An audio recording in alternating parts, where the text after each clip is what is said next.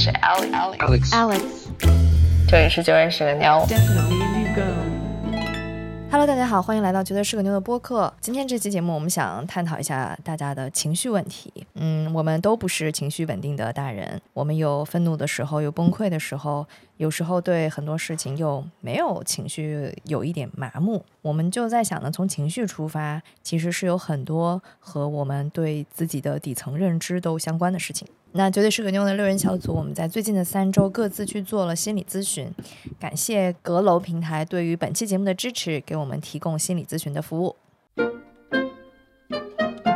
那这次心理咨询呢，我们当中其实有人做过长时间心理咨询，有有些朋友是第一次的尝试。先从我说起吧，我是 Alex，我大概是从五六年前第一次开始心理咨询，然后一直到现在，中间也停过，换过不同的咨询师。我现在是在每周和阿姐夫都会去进行伴侣咨询，然后又开始了新的个人咨询。然后我五六年前第一次开始的时候，是因为一个急性的事件，当时是因为哦上一个债券，就是我那时怀孕，嗯、呃、六个月之后流产了，对我来说是一个特别特别大的一个丧失的事件。然后那个时候我就很难受，我就去找了咨询师。然后我记得那一次咨询，随着就是大概十次左右，在我从这个创伤里面有一些走出来之后，我就是就停掉了咨询。但后来哦，又因为我开始创业，但是我又觉得自己很没有底气，然后那个时候我又开始又找了一个咨询师。虽然我是因为经历过创伤开始心理咨询的，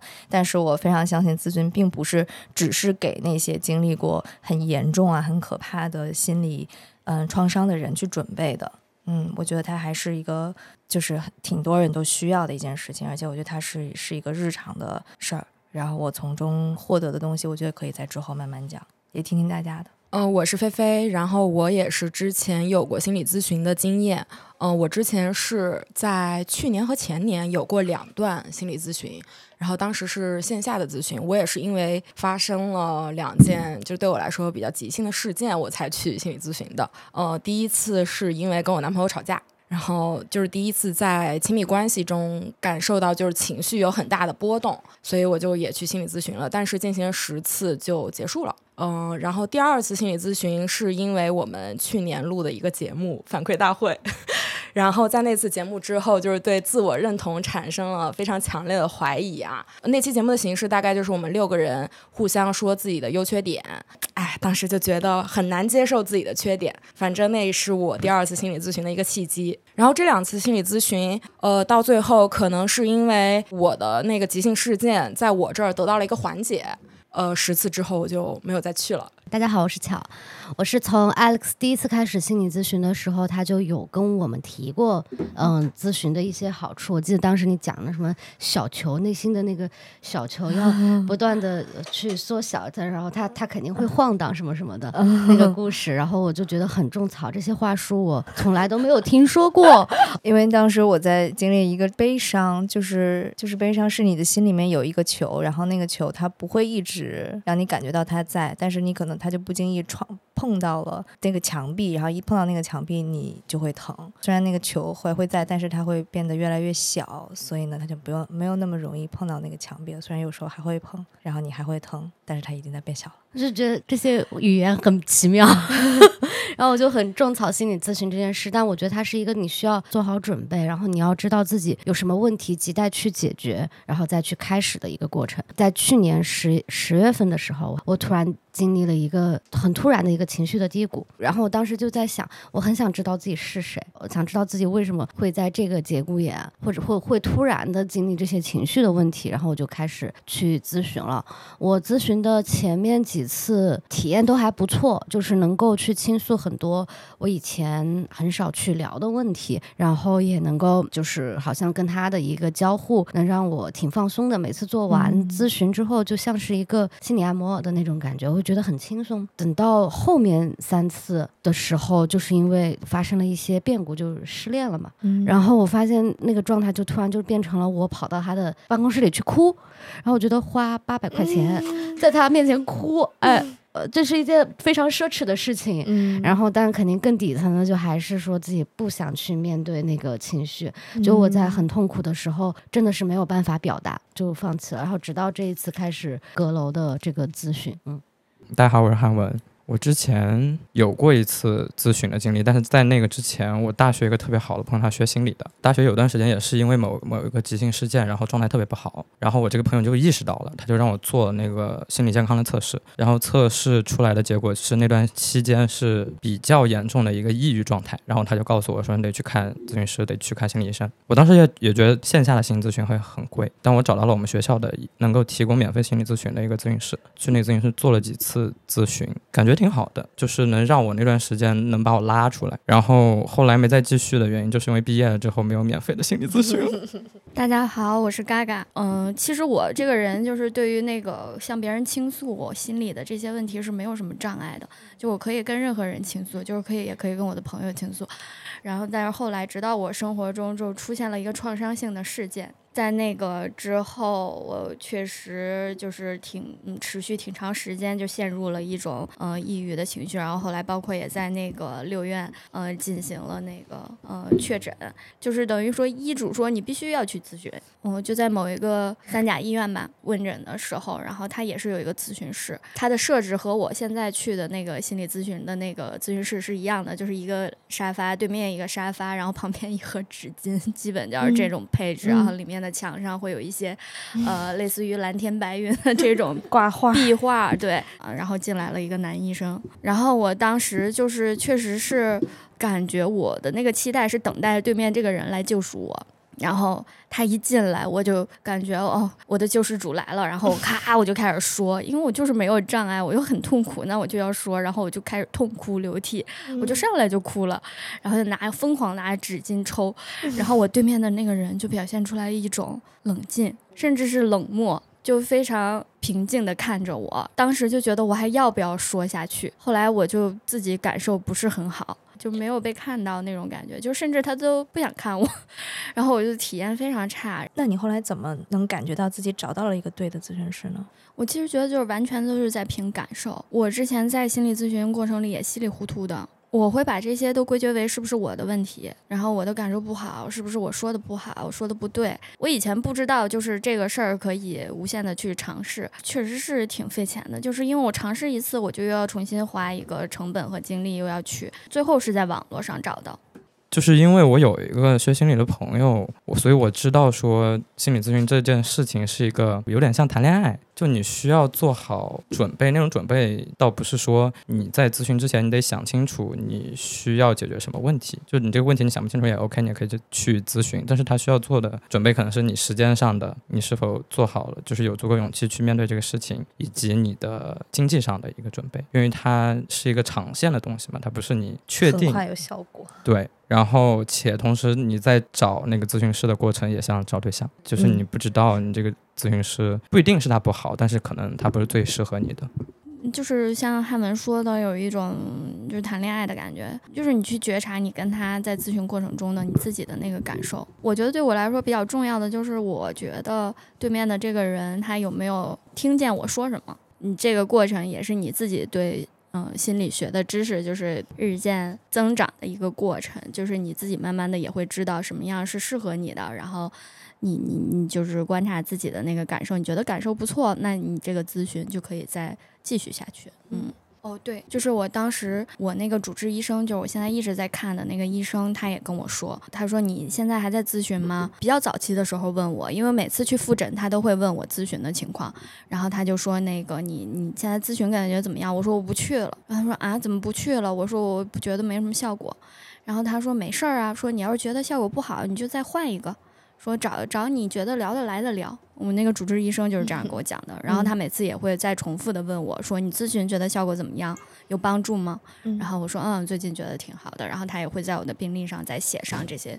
大家好，我是小乔。呃，进行阁楼这个咨询之前，我是从来没有接触过心理咨询的。然后在那个之前，我有过一点点的，但其实不是很明确的做心理咨询的想法。但我觉得我有心理咨询的想法的时候，不是在我心情非常低落的时候，因为嗯，我在心情很低落的那段时间，我觉得我有点对自己没有觉知，我是要过后才知道自己在一个非常低落的时间段里面的。嗯，但我在当时的情。情况下没有觉知，然后所以就没有这样一个自救的行为。然后我反倒是在过去那段时间之后，等我的整个状态其实比较平静的时候，我觉得我才有能力去想，呃，过去的那段时间我经历了什么。嗯，我就会觉得我想了很多，然后我也和身边的朋友聊了很多。当我开始觉得我是不是说太多了，是不是对我的朋友们倾诉过多的时候，我就是当时有了做心理咨询的这个想法。但是觉得对于去找一个心理咨询师有点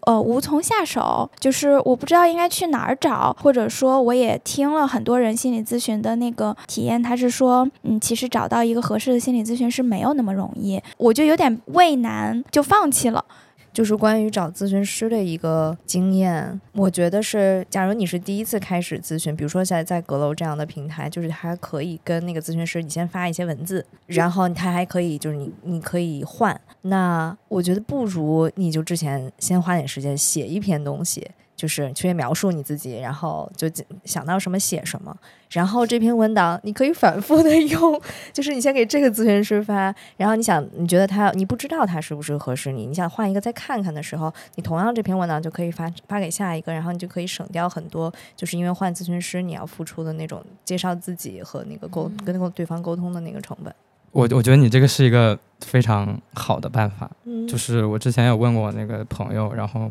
但他的意思就是，嗯，你能在去做心理咨询之前，你能捋清楚你想解决的是什么问题，这个是最好的，呃，也也最经济实惠的一个办法，因为你上去就能直接告诉咨询师你的问题在哪儿。但是，嗯，去咨询之前想清楚这个问题，其实可能对有的人来说是比较困难的。比方说，我就是，然后那天我问我那个朋友，你们有没有一个文档之类的，我可以捋一下我咨询之前我可能我想解决的问题是什么？嗯，因为很多时候我其实不知道我想解决什么问题。然后他就跟我说，其实如果你是这样的情况的话，其实你没有必要有太多的压力，嗯，就你直接去尽可能的多给他一些信息，他能从任何对我也有这感觉。角度捕 捕捉到你的信息。他那天还跟我说了一个例子，我觉得非常形象，就他说他有认识一个咨询师，然后在他那个咨询室里面，他那个门栓坏坏掉了，然后。他会观察每次不同的来访人看到那个坏掉了门栓之后的反应，有的人就完全不管，有的人会骂。说你这个门怎么坏了？怎么还没修？然后有的人会怪自己，会说对不起。然后就通过大家不同的反应，这个也是一个信息，对咨询师来说，嗯，还真有那种咨询师在观察你，然后观察你的身体语言什么。有的，有的，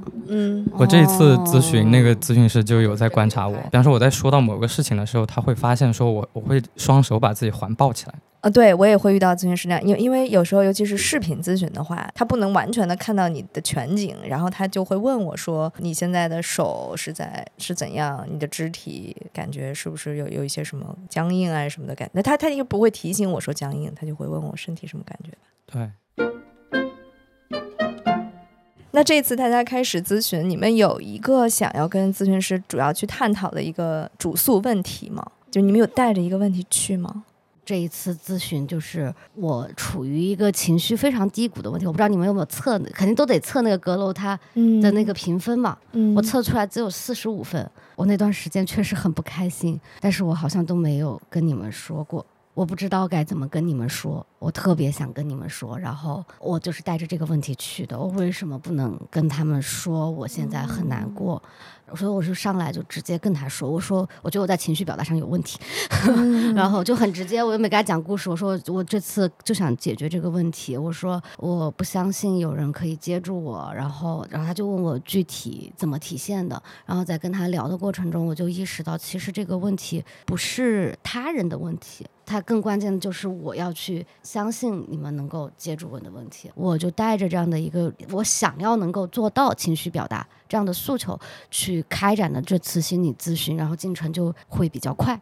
就我们很快就在第一次就切到了这个点。我跟乔挺像的，这一次我就是从一个即兴事件开始，就是我之前录 MBTI 那次播客的时候，我就哭了。嗯，是因为我在说到自己 MBTI 的时候，就说的特别不好，或者是我也不知道自己该说什么，然后当时处于那个一个很紧张的一个感觉里面，然后特着急，反正又对自己各种评评价。然后就哭了，就是我已经好久没有体会过这种控制不住的那个哭的情绪了。我会因为自己哭而感受，觉得自己怎么老哭，我就跟阁楼的这个心理咨询师我就说到这个，他就会跟我说，哭只是一种你情绪的表达方式，并不是你的缺点。他跟我说这句话让我感受还挺好的。我在我们要去做阁楼这个心理测试之前，其实那段时间我的状态比较好，所以我的主诉问题其实就是我经常觉得我生活当中就是没有情绪的时候就比较多，嗯、尤其是在和人和人之间产生的一些不太好的情绪的时候，我是不会告诉对方的。嗯、首先我就觉得不知道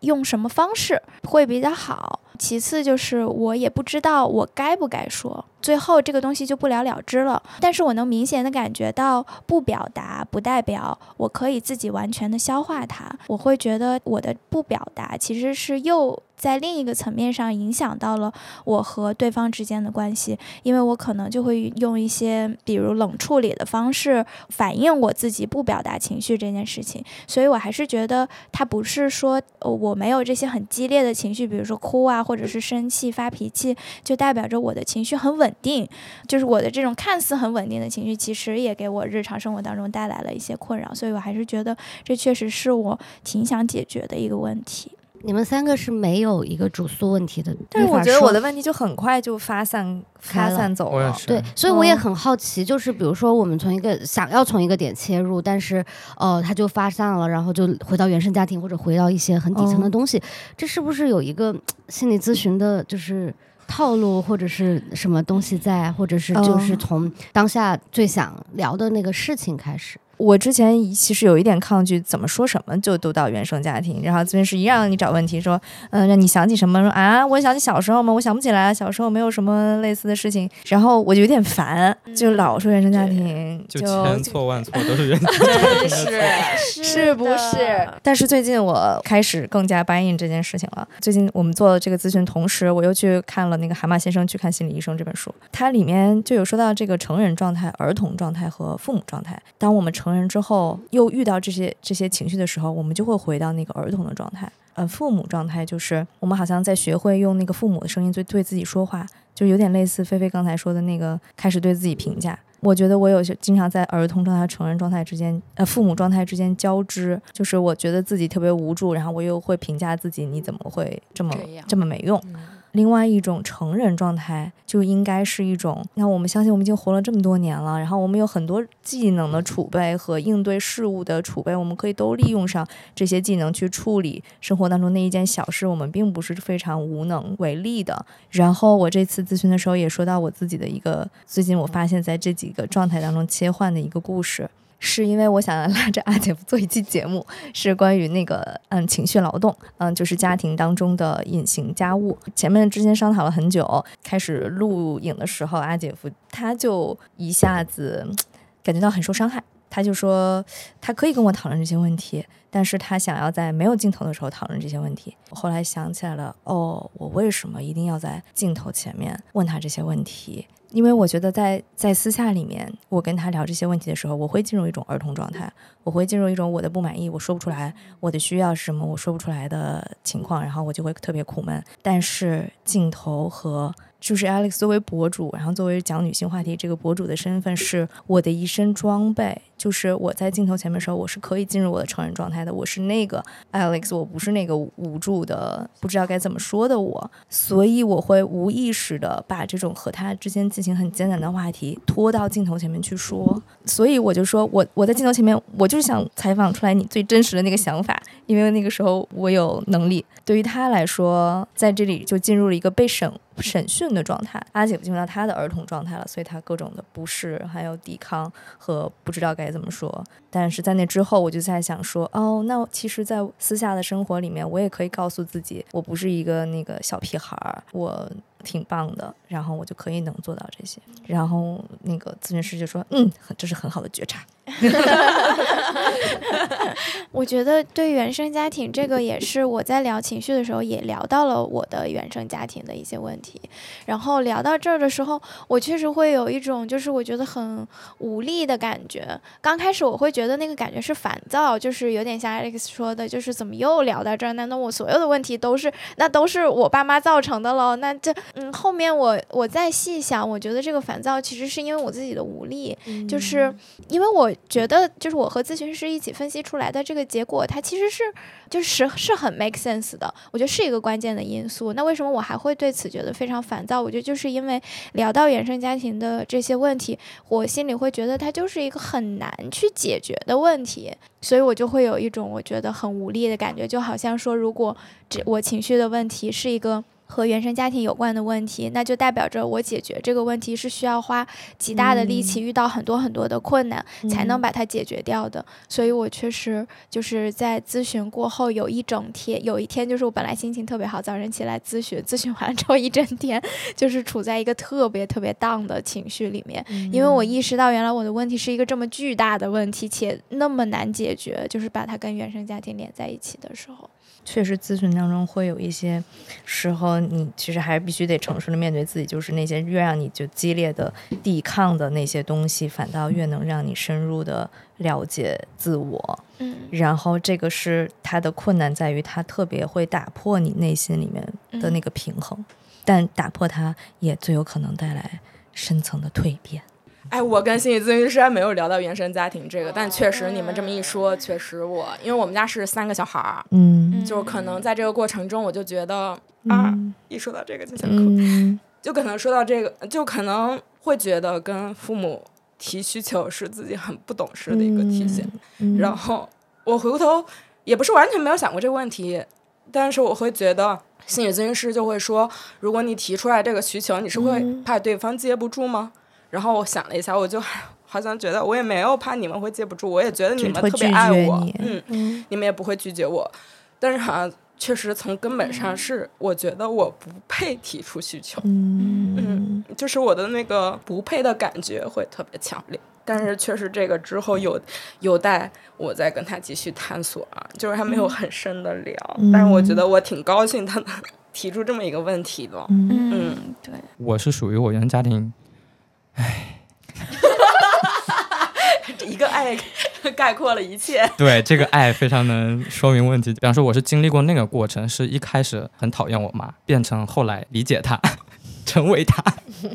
这一次在跟咨询师聊到我跟我妈关系的时候，我跟咨询师说，我会理解我妈她身上有她的局限性，然后她很多施加在我身上的行为是由她的原生家庭传递到她身上的，就我非常理解这样的行为，但是我有的时候又会觉得她，然后说到这的时候我就开始停顿，我在想我用一个什么样的词，想了半天之后用，我觉得我会觉得她很可怜，就我用了“可怜”这个词。那个咨询师其实还蛮敏锐的捕捉到了这个信息，他就说：“我感觉你整个说的过程，你的感受更像是心疼，但是你用了‘可怜’这个词，你觉得你是为什么会用这个词？你是这个背后有什么样的情绪？我就是觉得他的很敏锐，就是他抓到了你心里面那个脆弱的那个部分。就是其实心疼跟可怜之间是两个很不一样的态度。可怜是一个有点把自己对把自己高高在上，但其实你心底里不是这样的。但你可能为了保护自己，你先把自己抬一层。对，所以就是大家不要担心，你去了没东西跟心理咨询师去聊，他真的会从包括你的用词上面捕捉到很多信息。然后当时我就跟心理咨询师就这个用词展开了讨论，我想了半天之后得出来的结论就是，可能我虽然理解他、心疼他，但是我对他的恨也是真的是存在的，所以它就是一种蛮复杂的情绪，然后落到了“可怜”这个词上。嗯，就是我觉得好像对于父母的爱是一个特别底层的，虽然我也有讨厌他们的时候，就像那次我们录父女关系那一期，但是我又总总觉得那个如果我嗯恨我爸或者觉得他不爱我，这个话是特别，我也都不太敢说，或者说出来自己不太敢信。然后就是那个爱是一个我也撼动不了的一个东西，可能在我更小的时候也更会这么觉得，就也许他们对我某种养育方式不太对的话，但是那个时候的我会觉得他们是对的。嗯像我这这一次在阁楼咨询，他也跟我说，他说孩子对父母是绝对忠诚的，嗯因为我问他，我觉得我的家庭给我提出了一些无理的要求，或者是让我很不舒服的要求，我为什么没法反抗？他说没法反抗也是正常的。嗯然后，因为就是孩子对父母的忠诚度就是无可撼动的。对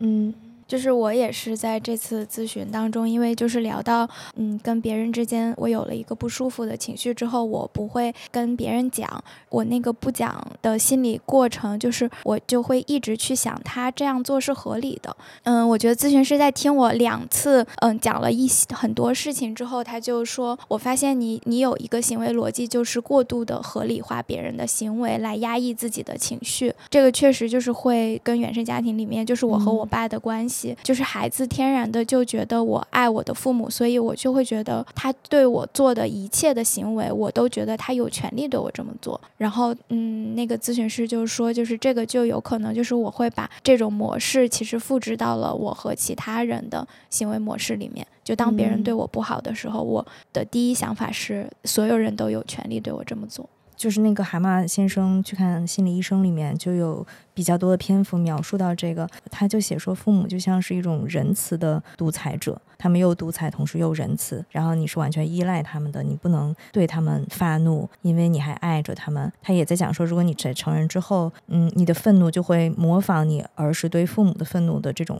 方式。嗯，你在小的时候，如果你愤怒还遇到了一个你不能攻击的人，然后你就会学会不带攻击的发火。有的时候是怄气，怄气就是存在权力的差别。他说，怄气是输家对于强大的赢家做出的反应。嗯嗯然后还还有说，这种不带攻击的发挥也包括，就是你的压力是慢慢的渗透出来的，就是像我有些时候偷摸的时候用评价呀什么攻击别人一下，还有叛逆、撒泼和拖延，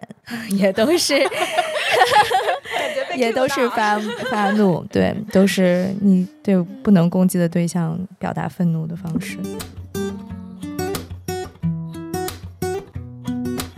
我刚刚本来我还觉得就是我挺能对家里人发脾气的，对亲密的人我就经常就是像一个小孩儿一样，我就不会控制自己的情绪。嗯，反而是对朋友或者是对陌生人，就是我的这个情绪表达不是通过发脾气来展现出来，就是刚刚阿姐说的，我可能会通过怄气，或者是、呃通过一种。就是感觉阴云笼罩在我的身边的一种方式，就就这种时候，我就觉得，嗯，虽然没有发脾气，但是对外展现也是一个挺挂脸哈，别人是能感受到你的情绪，虽然没有直接的表达出来，就是你的这个情绪的表达，肯定是因为你觉得你内心某一些需求没有被满足，然后你想让对方察觉到，以此来怎么说解决这件事情也好，但其实是一个非常就不好的直接的一个方式。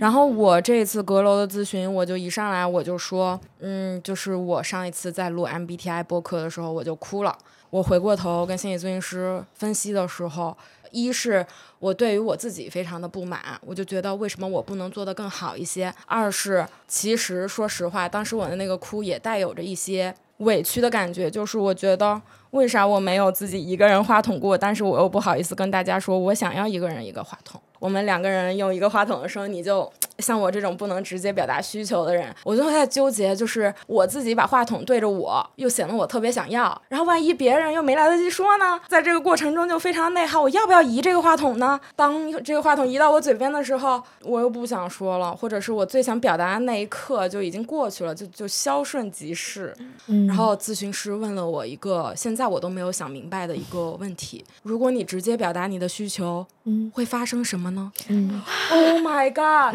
然后我说 说你怕的又是什么呢？嗯，我觉得我到现在都没有想清楚这个问题。而且而且我想插一句啊，那个 上一次我们录拖延的时候，我问菲菲要不要一个人的话筒，然后菲菲还拒绝了。我刚刚我也想说，其实我这次来之前我就想说我要一个人一个话筒，但是又就是又默认了，那我就还是按照原来这个座位的这个方式吧。但是通过就是我刚就是跟跟大家就是倾诉这个事情，我觉得我就能放开，就是能看开这件事情。嗯，就刚刚菲菲也说了，就是她其实情绪不好的时候会挂脸。嗯，这件事情呢，啊，我也经历过。这也是我第一次就是很坦白的去说这个事情。因为我跟咨询师聊了，就是他说为什么我会感觉到别人接不住我这件事情，然后我就跟他举了一个故事。然后这件事情其实是发生在今年三月份，然后当事人就是 Alex 老师跟菲菲老师。当时是我们在拍一个广告，导演呢是我当时喜欢的那个人，他刚刚跟我说了他谈恋爱了，为就 which means 我失恋了，但是我还要跟他一起工作。拍摄快结束的时候，菲菲可能有点不高兴吧，但是我那个时候就是处于一个呃心理资源或者心理能量超级低的状态。然后我们亲爱的 Alex 老师在走之后跟我说了一句话，他说：“菲菲，呃，现在可能状态不是很好，然后你去安慰一下。”我当时说了，我说：“为什么？为什么我要去？”然后 Alex 就说啊，你嗯不去也可以，但我好像就出于某种责任心，或者会觉得说处于某种状态，我必须要去处理一下菲菲的情绪。然后我就去了，然后嗯，就果然这个时候我就不应该去处理菲菲的情绪，因为我就比菲菲还崩，就是崩到不能更崩。那那就是我大概这几年以来经历的最大一次的崩溃。然后我们大概在片场，我可能哭了一个多小时。我不知道为什么，我觉得大家应该知道我现在处于什么状态，然后应该知道我很需要帮助，但是我又处处在一个。就没有人照顾我的那种处境里面，然后我记得我当时跟菲菲吵架，反复在跟菲菲说的一个事儿是，我不管这件事情谁对谁错，但我现在真的很糟糕，但我我我就觉得嗯没有人听懂，然后我就觉得 Alex 也知道我很 差，为什么也不抱抱我什么的。嗯，就在那次之后，我就觉得是我自己没有办法说出来，我状态不好，我需要帮助。但是，我我我好像我的能力就在于我只能释放出一些求救的信号，然后等大家看见，然后我就挺委屈的。然后我就跟他说了这个事儿，然后。他就问我嘛，就是为什么不跟你们说？我也需要帮助。我说，我觉得我，我觉得你们接不住我。然后他说，为什么 Alex 让你去去接住菲菲的时候，你为什么要去？我说，我觉得我可以接住他。他就说，为什么你可以，但别人不可以？哦，我觉得这个问题挺点醒我的。我就觉得说，嗯，我在接触别人情绪的时候，我总是有一些压力跟包袱。我觉得我必须要处理好，我必须要发挥某种自己在共情上的 天赋。但是，呃，有时候这种是对自己也是有一种消耗的。我就觉得别人一定也会在我输出这些负面情绪的时候，也会觉得是一种消耗。我会觉得大家都各自有各自的问题，都是自顾不暇的，为什么要来管我？就在这样的就是跟他的一种探讨当中，然后我又接着说第二个事儿。嗯，我从国庆从上海回来之后，我也陷入了一个抑郁的情绪里面。我其实是很想要再出去一趟，然后这个行程也是很早就定下来了。然后我应该跟你请假，我要跟你说出我内心真实的感受，就是我为什么要请这个假，是因为我不我不好，所以我要请这个假，还是我只跟你请这个假，你也会同意？我都在反复的纠结这些问题，就好像觉得我一旦开口，你就不爱。然后咨询师说，要不你就试试看，你试试看，你说了之后会发生什么？那天晚上我咨询完，我就给 Alex 发微信了，然后 Alex 给我的反馈就是也也很好，就是说你当然可以请假了，你当然可以出去了。然后我当时就觉得，天哪，这件事情说出来这么容易吗？我自己内心戏一大堆，但实际上别人并不这么想。就是我老是在猜别人怎么想，我老是在，就是觉得我做任何选择都会对别人造成困扰。这件事情就其实特别的庸人自扰。就是我我真的在当时就感受到了被他接住的感觉。然后这个 action 之后，好像就是从三月份开始到现在，那就有一些可能当中有一些就是我不敢再表达情绪的那些东西，就很轻松的烟消云散了。这是，然后我后来就立马就跟咨询师说了，就我哭完之后就跟咨询师说，我说就是不是还可可以发微发发消息嘛，在阁楼那个平台上，我就说我做到了。我说，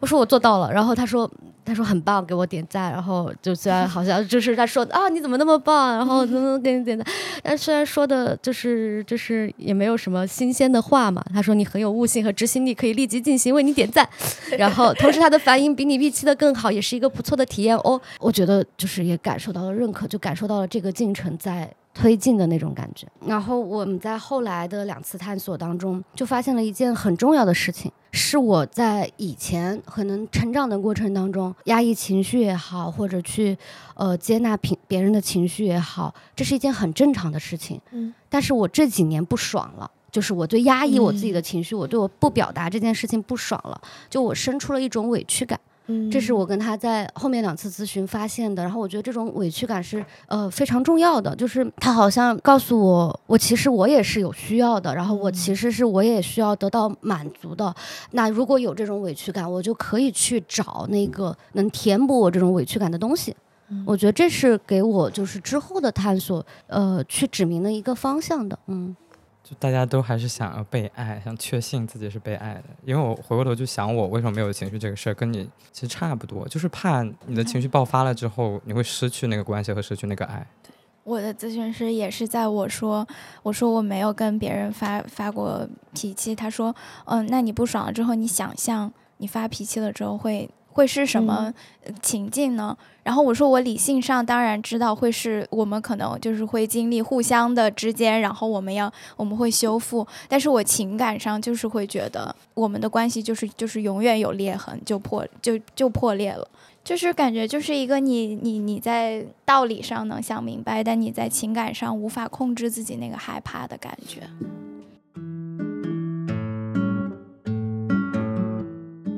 不是在最开始的时候，咱们那个说你要解决的情绪问题，然后我不是写的是我容易发脾气吗？但是我想问一下你们，就是你们的客观感受是我会发脾气吗？是不是是我对我自己的一个误解？我觉得不是发脾气，我觉得你是会表达你的不开心。嗯就我举一个例子，就是上一次 首钢篮球比赛，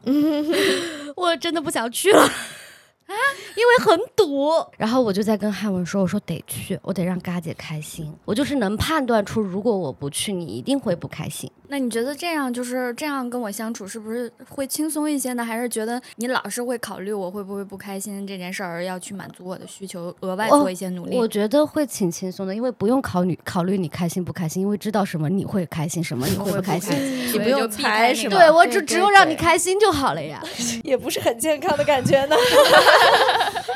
比如说你那天没去，然后我就给你们发微信，我给你发微信，我说你怎么这样啊？你气死我了，我生气了，我你去死吧！啊，我对我就会 打哈哈嘛你。能能承受吧？这也应该也可以承受，是吧？我觉得我完全跟嘎嘎相反，就是咱俩都属于可能起情绪起伏比较大，然后他就是能通过这种语言方面来表达自己的这个情绪。我就属于我要是说了我不开心，他会不会也不爱我？就好像我同时兼具了 巧刚刚的那个犹豫和嘎嘎的那个情绪，我会反而这种时候会更拧巴，然后有时候那个展现出来的就是刚刚巧说 我在挂脸，或者是我就觉得是确实我自己也意识到这是一个非常。不健康的一个状态，而且这种状态可能成为了一种习惯，或者有时候其实我的那个情绪可能只是针对我自己，但是有时候就是会给周围的人压力，就会觉得。是因为他会不会因为他或者不开心，或者是你的这个情绪怎么那么不负责任？你凭什么要把你的情绪给散播出来？但是我我是还在想会怎么影响别人？嗯，我其实还在想说，我觉得我没有这个能力控制我的情绪，有时候并不是我，我其实想控制情绪，但我就是控制不好。然后我希望大家给我一些时间。但是其实我现在想给大家一些希望，也想给我自己一些希望，就是就怎么说，显而易见，我是一个情绪起伏特别大的人嘛。然后之前我其实是特别不能接受这一点的，然后包括现在，可能我也没没有完全想通这件事儿。然后之前我就会揪着这点不放，就是为什么自己控制不了自己的情绪。我就跟心理咨询师说到这点的时候，然后我就跟他说了一件事儿，就是之前我在跟一个我们共同的朋友，就是原野。也参加过我们的节目，然后我在跟他相处的时候，我就说，他说他特喜欢我，然后我说哈，可是我就是丧了吧唧的什么的，他说觉得我特别有生命力，然后这个回答其实我记到了现在。我在跟心理咨询师讲这件事情的时候，心理咨询师就跟我说：“可是听起来好像你最开始听到这个回答的时候，你是有一种不能接受，或者是有一种何德何能、城门错爱的感觉。”我说：“你这么说好像确实是的。”我当时下意识的反应，我是有一些想要推开这个回答的，但是之后我记住了，就是他好像给了我一个接受自己这样情绪的一个，就是好像这句话对我来说非常的重要。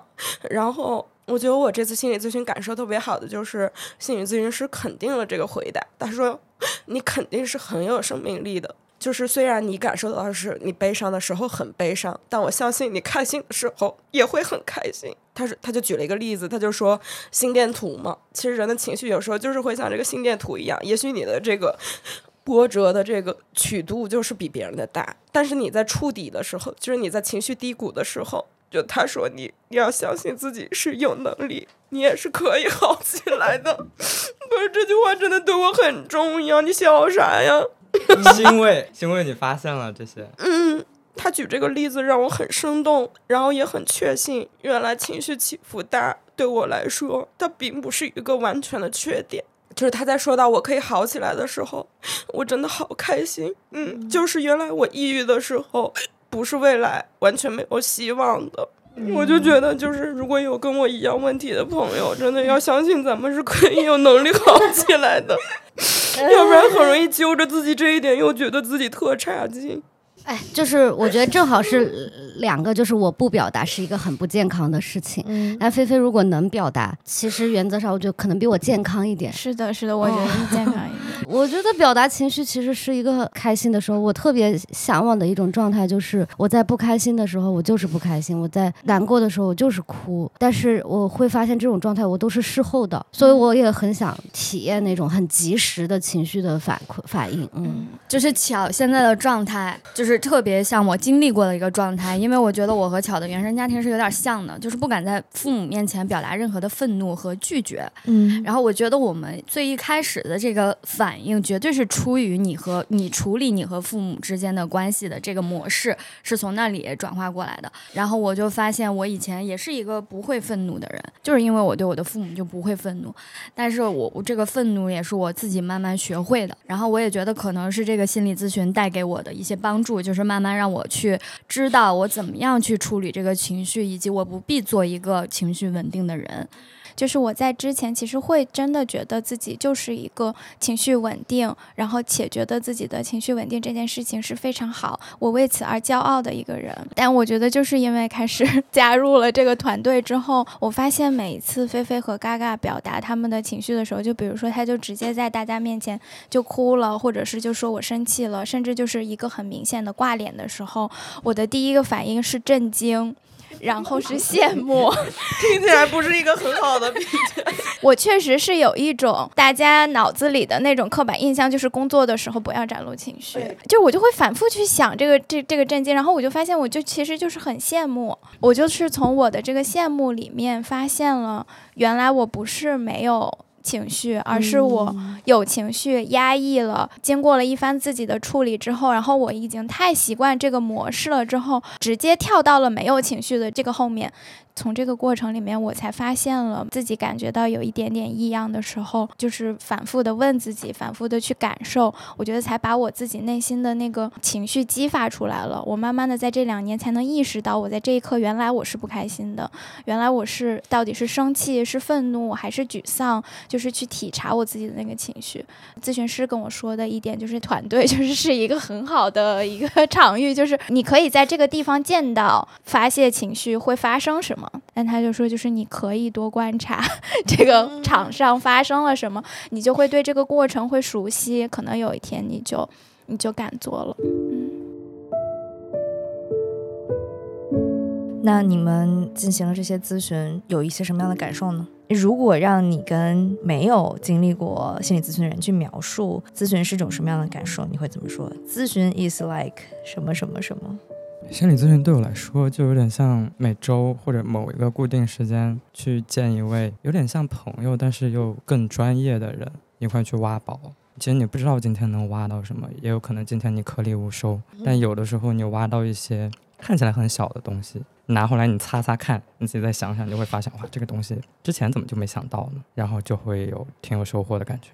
我就觉得咨询很像是一个自我确认的过程，就是我可能目前为止我咨询就是没有那种啊，我我不是这样，我真是这样的吗？原来我是这样的，就这种感受，我都都很多时候都是觉得哦，对对对对对，哦是这样的，对对对对对对对，在心里觉察层面，我自己觉得我是一个蛮敏锐的人，因为就没事儿就会瞎想嘛。然后我在咨询的过程当中，其实很多时候是确定了我这种想法，确定了我对我自己的这种琢磨其实是有价值的，但不完全是一个内耗的过程。嗯，在咨询的过程当中，我就觉得，嗯，探索自己内心还是一件非常有价值的事情。到目前为止，说解决什么问题，可能我还太早了，但是，嗯，是一个一起去探索的一个工作坊。就是我觉得咨询是一种完全被聚焦的感觉，对方那个人他是全程会专心的听你的讲话。然后我觉得咨询还有一种感受是有可能会被问烦，因为咨询师总是在问说：“那你的感受是怎么样呢？那你觉得这是为什么呢？”我怎么知道为什么呢？我觉得有时候他们那个问题太难了，然后有时候我又觉得你是不是又用一个套路的问题在问我？有些时候会会有点这种阻抗的感觉。我发现大家会有一种，就是我觉得是咨询这个场合的一种气场，就是你坐在那儿，然后你即将要说一件事儿，还没开始说的时候就已经开始哭了，然后会觉得啊，我自己我怎么就就哭了？但是我觉得这就是特奇妙的一个事儿，就是在咨询当中，如果说到有一个点，比如说咨询师问到一个问题，然后我就开始眼泪腾就冒出来了。或者是找到了一个什么，是不是我的某一个倾向是因为什么？然后想到这个点，就是我一旦这个眼泪开始往外喷，我就知道就找对了。因为很多时候你会在咨询时候，咨询师会问你一个问题，你当时什么感受，或者是你那时候是怎么想的？有些时候回答不上来这个问题，如果我用的理性去思考的话，我也能够得到一个答案。但是我总觉得我跟那个答案距离特别远。然后我在咨询时候总有这种。有一个东西直直接戳到我了，它就是对的。如果有一个东西我觉得跟它有点陌生，那它就不是我那个感受。就是通过这种好像是一种体感能够判断的，是我觉得咨询一个挺奇妙的地方，就是你能直接给到生理上的反应。哦，对对对，我有生理反应。反正哭确实也是我在心理咨询里面经常会聊到这个话题。我觉得就是也可能是因为那个场域给你一种非常放心的感觉，就让你觉得你是可以跟他说任何事情，你尽情的表达自己的情绪也是没关系的。我觉得就是你在生活中总有一些就是对自己的羞耻感，就是你自己想表达的你的想法也好，或者是你遇到的困境，可能你会有羞耻。在这个世界上，你只能跟心理咨询师说出你这些感让你感到有羞耻的这些话。其实这个也是有利于你去面对一个更立体、更完整的你吧。这一次在阁楼的那个咨询体验，我觉得挺好的，是因为他不是有那个你匹配了咨询师之后，你你可以先给他发。一些文字的消息，然后是他先给我发来了一个很短的，大概就是你可以从哪些方面来介绍自己，然后比如说你的原生家庭、你的亲密关系，然后你的工作，然后发给他之后，所以我们在进行咨询的时候就觉得，就就他对我已经有了一点点的了解，所以就开展的还是挺快的。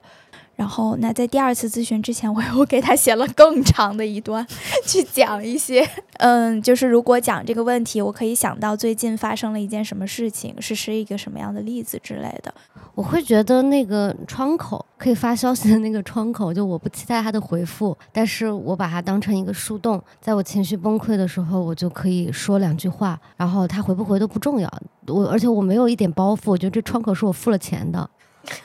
就每次在咨询之后，你肯定心里还是会有一些波澜吧。然后你如果有行动的改变之前，嗯，你也会纠结很多。然后觉得情绪问题也不是那么好解决的。就有时候有情绪崩溃的时候，就可以利用到阁楼给到给留下的那个跟咨询师对话的窗口。这确实，在我在线下咨询那个咨询师的时候，我一开始会比较不习惯的一个点就是五十分钟到了，他说走就走，我们说断就断，对，然后就是这些，这就是我们应该聊的这个时间。这个结束之后，就是等下次再开始。我曾经也觉得这个有点太斩钉截铁了，有一点少了一些人情味。嗯，所以我这两次的咨询体验非常好，但我确实我在跟他说话的过程当中，我自己有一点，我总是在想我自己是不是说的太多了，就是会给我一种我一个人在滔滔不绝，然后咨询师其实没有怎么呃说话，我不知道你们会有这种感觉吗？我觉得这个倒是刚才菲菲说，就是你的之前那个咨询师没有给你足够的反馈，我倒觉得就是比如我看到一些书上面会说，咨询这个过程叫做我们和来访和咨询师一起工作，就说他是一个。倾听者，然后他不是一个讲授者，他不是要给我们讲道理或者是给我们一个答案的人。然后我就会遇到有的咨询师，他非常的克制，他就不给我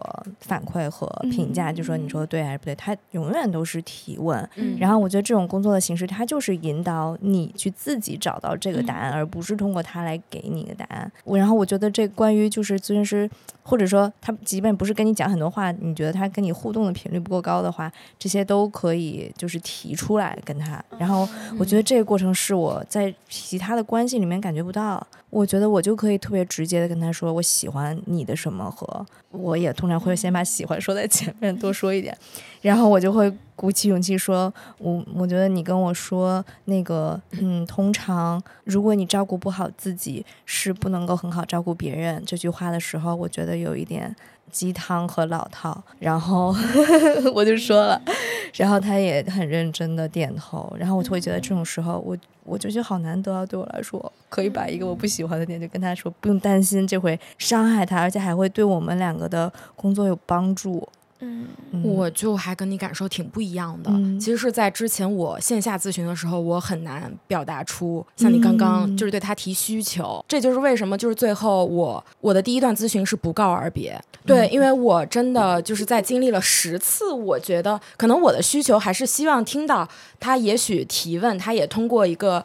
是不是能让我觉得，哎，你这个提问让我没想到，或者是什么？可能我跟那个咨询师确实就是不太合得来，但是我真的已经纠结了可能快十次，我最后我也不敢提出那个需求，然后我就觉得这也是我自己体验下来线下咨询对我来说可能更更难开口，就是你要当面，我就更难提出这个需求了，就我我会觉得就是提出需求这个成本在我这特别高，嗯，但是我觉得就是这一次我感受挺好的，就是一是这个心理咨询师他的跟我沟通的方式，我觉得还挺好的，他有时候经常能给我一些新的角度；二是我觉得视频的方式就能让我更更敢提一些，可能之后我就更敢提一些我的需求，就好像他至少有一个媒介在中间你，觉得你更安全了？对我觉得我更安全，嗯，嗯，我我反而会有这种感受，我是会对我自己有一，就是有好像有点在反思自己，就是我在想我是不是压制了他说什么，就是我觉得我的那个倾诉欲就是是不是有点过强？因为就是嗯，我有时候能感觉到，就是我在说一个话，或者他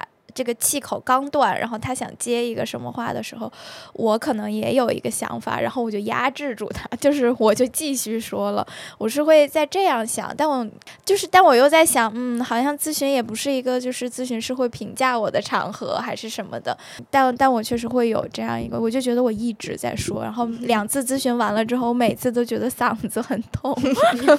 就是觉得说太多了，然后再加上情绪有时候又有一点激动，然后就每次咨询下来，我就觉得他就是好累。那我觉得你是不是也完全不用有这方面的担心？其实。他都在累积素材之后，他就会对对对，以及对，嗯就是我觉得在咨询过程中，什么样的感受都是特正常的。最后，我也想说一下，就是经历了这几年的心理咨询给我的收获，我觉得心理咨询会让我获得一种能力，是可以去看到自己身上为什么会发生这些事情，看到这些事情之间的联系，会去看到为什么我会这样，为什么这些事情会在我身上发生，以及会让我对他们不再感到内疚。然后，我觉得通过心理咨询，我能够知道我们有些经历是来自原生家庭，是我们童年的剧本他所导演的，但是我们也可以不按照这个剧本去生活，去为自己做决定，自己是可以选择的。我是可以努力去进入到我的成人自我状态，为自己的快乐和不快乐去负责。当自己的父母拉扯自己长大。对我是有能力和有资源去嗯觉察我的情绪，并且去安抚他，嗯去控制，让我不受这个情绪影响冲动。嗯，我也可以做到不去一次又一次的上演我童年时候的那个脚本，我也是有选择的。最后，谢谢大家收听本期的播客。上一期节目是拖到最后拖延症会被拖没吗？我很开心，我们上了首页。然后这期节目发布的时候，在那个拖延症那一期评论里面的最高互动的人会获得一个我送出的礼物。这位获奖的朋友是车程二十五，在微博上面找 Alex 觉得是个妞，然后发私信告诉我你的联系地址，然后我去给你发礼物哦。以及这次我们也给大家准备了两个听友的福利，大家可以去评论区看和领取。好，拜拜。拜拜。拜拜。